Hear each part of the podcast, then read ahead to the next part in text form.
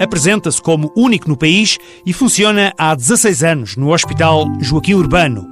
O Centro de Terapêutica Combinada é coordenado por Ana Abuim Horta, especialista em doenças infecciosas. Os nossos doentes eram internados, doentes infectados pelo VIH, eram internados com tuberculose.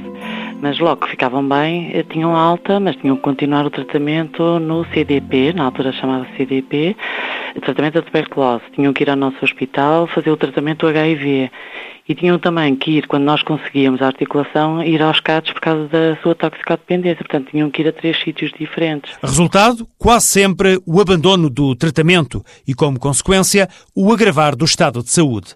O Centro de Terapêutica Combinada nasceu para tratar doentes com tuberculose. Hoje é exclusivo para dependentes da heroína. Tem o apoio de uma equipa eh, composta por eh, infecciologistas, depois tem uh, psiquiatras, assistentes sociais e tem uma equipa de enfermagem que é quem lida todos os dias com o doente, porque a toma é sob observação direta da enfermagem. Esta equipa multidisciplinar lida todos os dias com casos muito particulares. A prioridade deles não é muito o HIV, não é? São doentes que doentes que nos chegam a dizer ah, se eu não consigo levar a metadona, então também não, vou, não faço medicação.